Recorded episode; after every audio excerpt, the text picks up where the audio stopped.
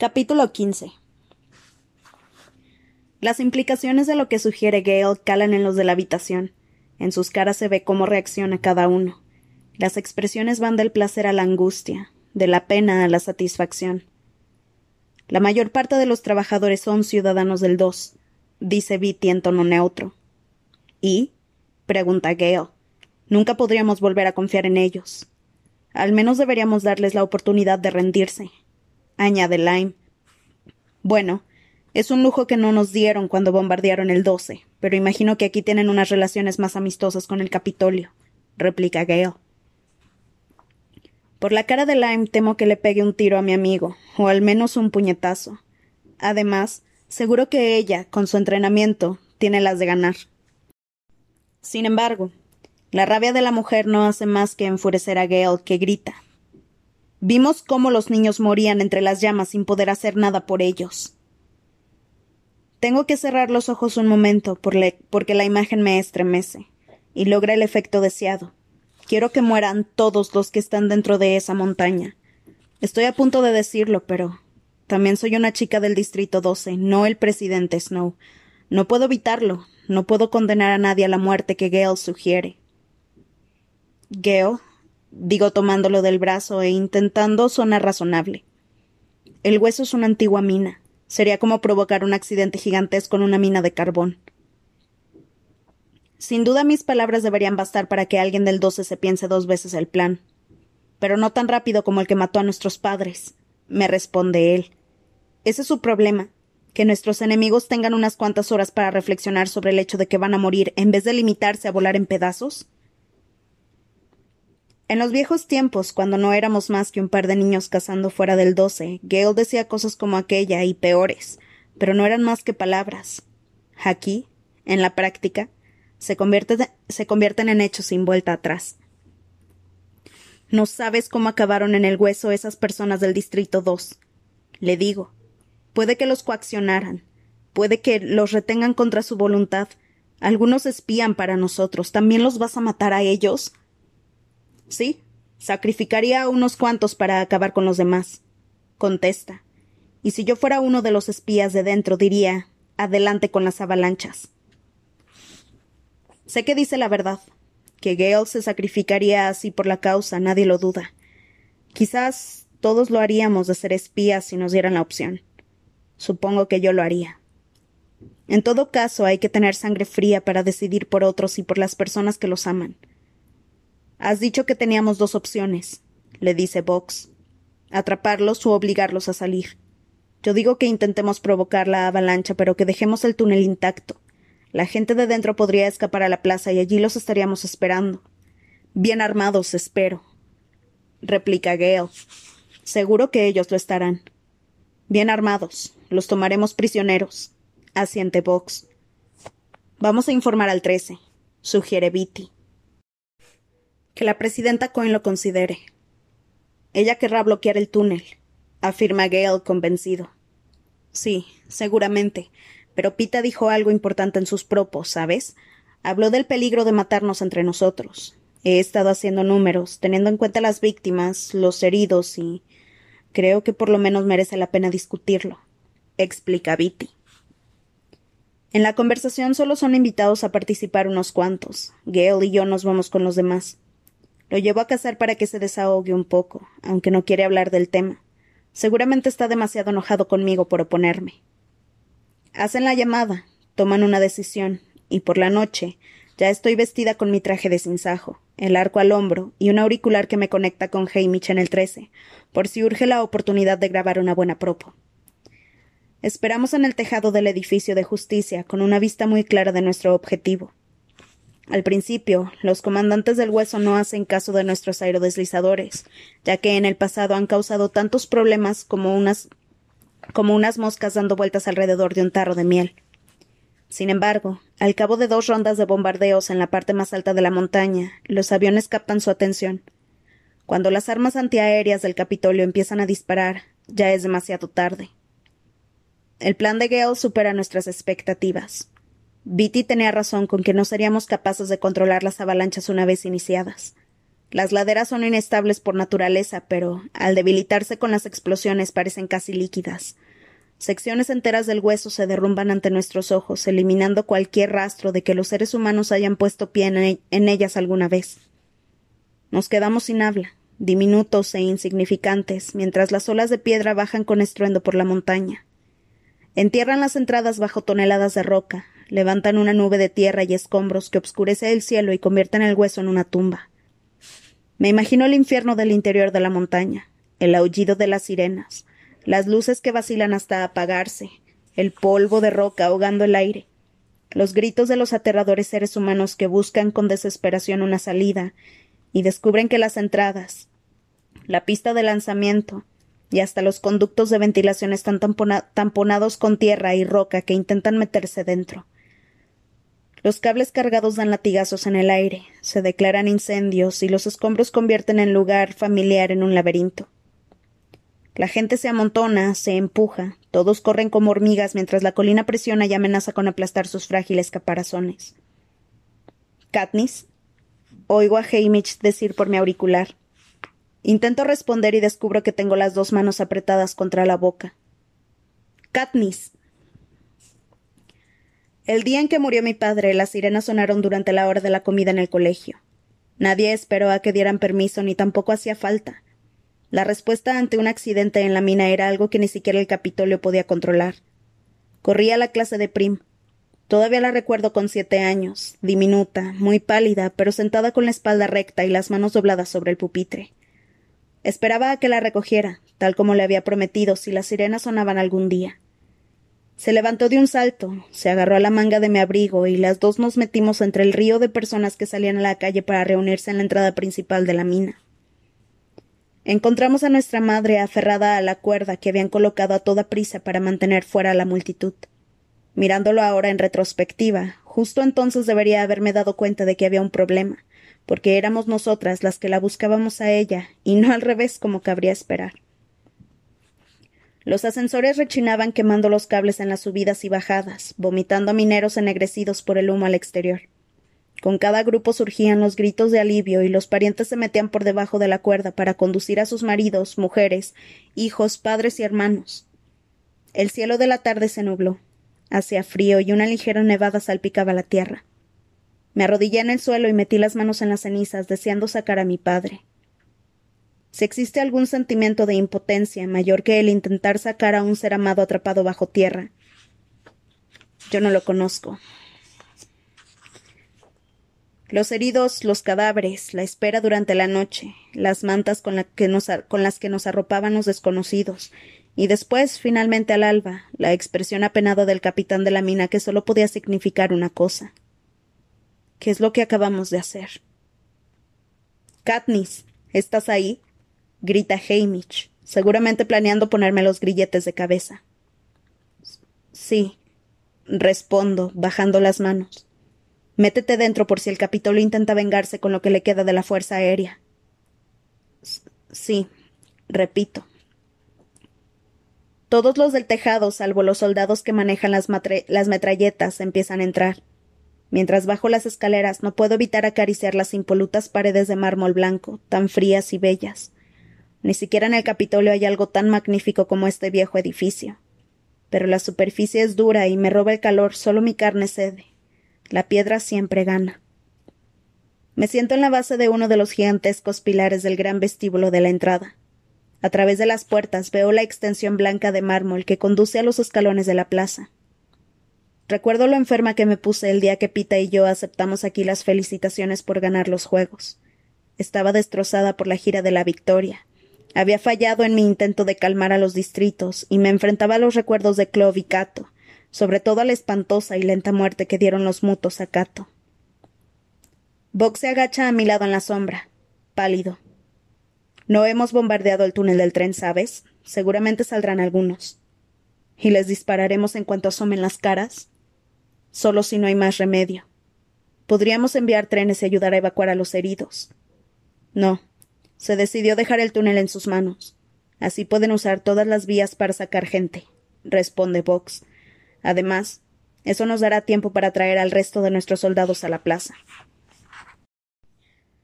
Hace unas horas la plaza era tierra de nadie, el frente de batalla entre los rebeldes y los agentes de la paz. Cuando Cohen dio su aprobación al plan de Gale, los rebeldes lanzaron un apasionado ataque e hicieron retroceder a las fuerzas del Capitolio unas cuantas manzanas, de modo que nosotros pudiéramos controlar la estación de tren en caso de que cayera el hueso. Bueno, pues ya ha caído. Somos conscientes de la realidad. Los supervivientes escaparán hacia la plaza. Oigo que vuelven los disparos, sin duda porque los agentes intentan volver para rescatar a sus camaradas. Los mandos llaman a nuestros soldados para contraatacar. Tienes frío, me dice Vox. Iré a ver si encuentro una manta. Se va antes de que pueda decirle que no quiero una manta, aunque el mármol sigue chupándome el calor. Katniss, me dice Hamish al oído. Sigo aquí. Respondo. Los acontecimientos han dado un giro interesante con Pita esta tarde. Supuse que querría saberlo. Me cuenta. Interesante no es bueno ni mejor, pero no tengo más remedio que escuchar. Le enseñamos esa grabación tuya, cantándola del árbol del ahorcado. No se había emitido, así que el Capitolio no pudo usarla cuando lo secuestró. Dice que reconoce la canción. Durante un instante se me para el corazón. Entonces me doy cuenta de que no es más que otra confusión por culpa del veneno de rastrevíspula. No es posible, Hamish, nunca me oyó cantarla. A ti no, a tu padre. Le oyó cantarla un día que fue a hacer un intercambio a la panadería. Pita era pequeño, tendría seis o siete años, pero lo recuerda porque estaba pendiente de si los pájaros dejaban de cantar de verdad. Dice Hamish. Supongo que lo hicieron. Seis o siete. Eso sería antes de que mi madre prohibiera la canción. Quizá incluso cuando yo la estaba aprendiendo. ¿Estaba yo? Creo que no, al menos no lo ha mencionado, pero es la primera conexión contigo que no ha disparado ninguna crisis mental, responde Hamish. Algo es algo, Katniss. Mi padre. Hoy parece estar en todas partes, muriendo en la mina, cantando para entrar en la embotada conciencia de Pita, asomado a los ojos de Vox con aire protector para envolverme los hombros con la manta. Lo extraño tanto que duele. Los disparos aumentan.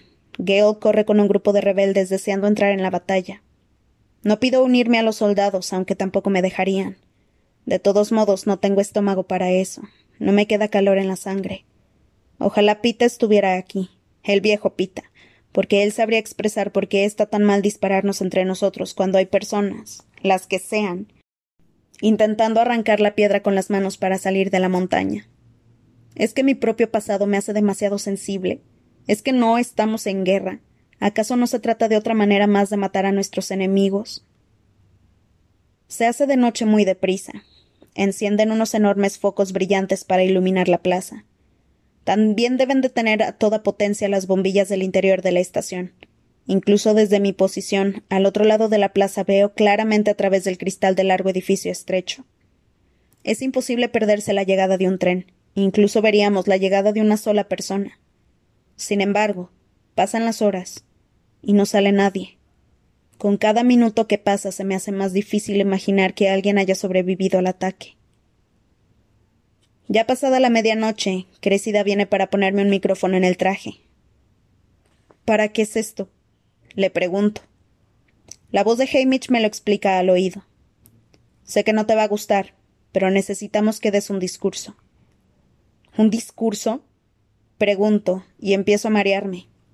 Yo te lo dictaré, línea a línea, me asegura. Solo tendrás que repetir lo que te diga. Mira, no hay ni rastro de vida en esa montaña. Hemos ganado, pero la batalla continúa, así que se nos ha ocurrido que salgas a los escalones del edificio de justicia y lo digas.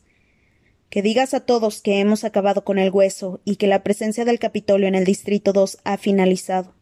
Quizá consigas que el resto de sus fuerzas se rinda. Me asomo a la oscuridad más allá de la plaza. Ni siquiera veo a sus fuerzas. Para eso es el micrófono, me dice. Te retransmitiremos, tanto la voz por su sistema de altavoces como la imagen, para que la vea quien tenga acceso a una pantalla. Sé que en la plaza hay dos enormes pantallas. Las vi en la gira de la Victoria. Puede que funcionara si estas cosas se me dieran bien, pero no se me dan. Intentaron dictarme algunas líneas en aquellos primeros experimentos con las propos y fue un desastre. Podría salvar muchas vidas, Katniss, dice finalmente Hamish. Ah, está bien, lo intentaré, le respondo. Es extraño estar aquí afuera, en lo alto de las escaleras, vestida de un uniforme completo, bajo un potente foco de luz, pero sin público visible al quedar el discurso, como si se lo diera a la luna. Lo haremos deprisa, dice Hamish. Estás demasiado expuesta. Mi equipo de televisión se coloca en la plaza con cámaras especiales y me indican que están listos. Le pido a Hamish que empiece. Enciendo el micrófono y escucho con atención la primera línea del discurso. Una enorme imagen de mí ilumina, una de las pantallas de la plaza. Gente del Distrito 2. Les habla Katniss Everdeen desde los escalones de su edificio de justicia, donde. Los dos trenes entran a toda pastilla en la estación, uno al lado del otro. Al abrirse las puertas, la gente sale envuelta en una nube de humo que han traído del hueso. Seguro que se imaginaban lo que encontrarían en la plaza, porque muchos intentan protegerse. La mayoría se tira al suelo y una lluvia de balas apaga las luces del interior de la estación. Han venido armados, como decía Gale, pero también heridos. Los gemidos se oyen en la noche, por lo demás silenciosa. Alguien apaga las luces de las escaleras y me deja bajo el amparo de las sombras. Una llama se enciende dentro de la estación. Uno de los trenes debe de estar ardiendo, y un denso humo negro tapa las ventanas. Sin otra alternativa, la gente empieza a salir, a salir a la plaza, ahogada, pero agitando sus armas en actitud desafiante. Miro rápidamente a los tejados que rodean la plaza. Todos están fortificados con nidos de metralletas en manos de los rebeldes. La luz de la luna se refleja en los cañones engrasados. Una joven sale tambaleándose de la estación con una mano apretada contra el trapo ensangrentado que le tapa la mejilla. En la otra lleva una pistola. Cuando tropieza y cae de cara, veo las marcas de quemaduras por la parte de atrás de la camisa y carne roja que hay debajo. De repente, no es más que otro quemado en un accidente minero. Bajo corriendo los escalones y voy hacia él. Paren. grito a los rebeldes. No disparen. Las palabras retumban por la plaza y más allá, ya que el micrófono amplifica mi voz. Me acerco al joven y me agacho para ayudarlo pero él se pone como puede de rodillas y me apunta la cabeza con su arma. Doy unos pasos atrás instintivamente y levanto el arco sobre la cabeza para indicarle que no quiero hacerle daño. Ahora que tiene ambas manos en el arma, veo el, irregular agujero en la mejilla. Algo, seguramente una piedra, le ha perforado la carne. Huele a cosas quemadas, pelo, carne y combustible. El dolor y el miedo hacen que tenga ojos de loco. No te muevas me ordena Hamish al oído. Sigo su orden, consciente de que todo el Distrito 2 puede que todo Panem debe de estar viéndome. El sinsajo a merced de un hombre sin nada que perder. Dame una razón para no disparar. Me pide. Le cuesta tanto hablar que apenas se le entiende. El resto del mundo desaparece. Solo estoy yo mirando a los desdichados ojos de un hombre del hueso que me pide una razón.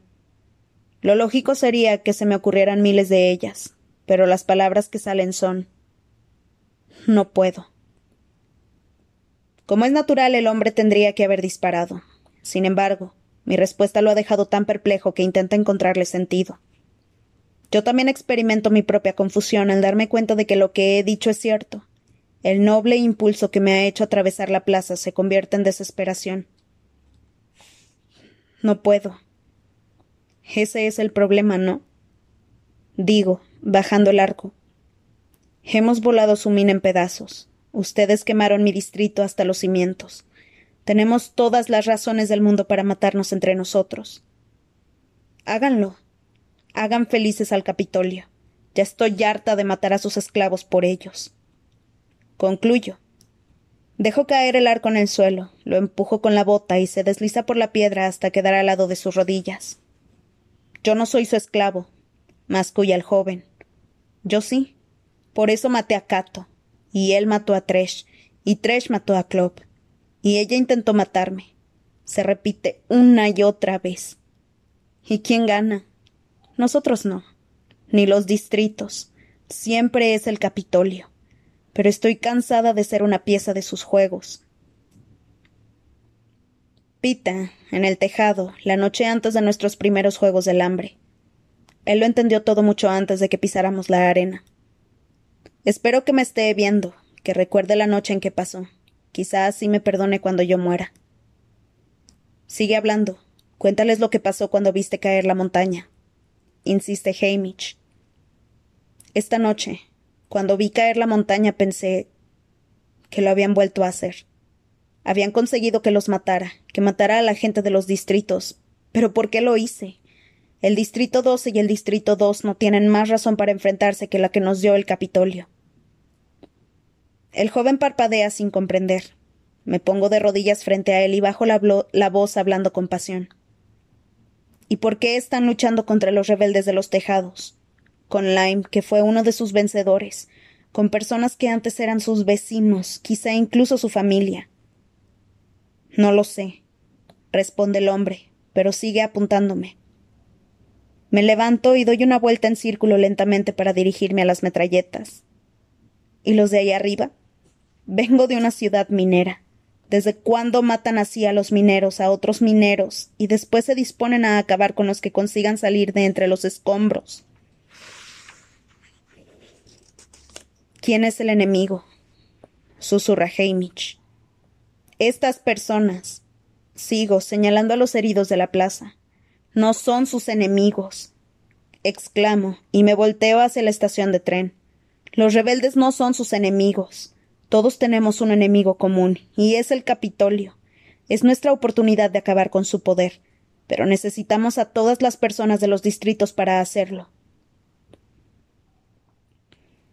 Las cámaras están pegadas a mí cuando ofrezco mis manos al hombre, a los heridos, a los rebeldes reacios de todo Panem. Por favor, únanse a nosotros. Mis palabras flotan en el aire, Miro a la pantalla esperando ver que muestran una especie de ola de reconciliación que recorre la multitud. Y en vez de eso, veo cómo me disparan en la tele.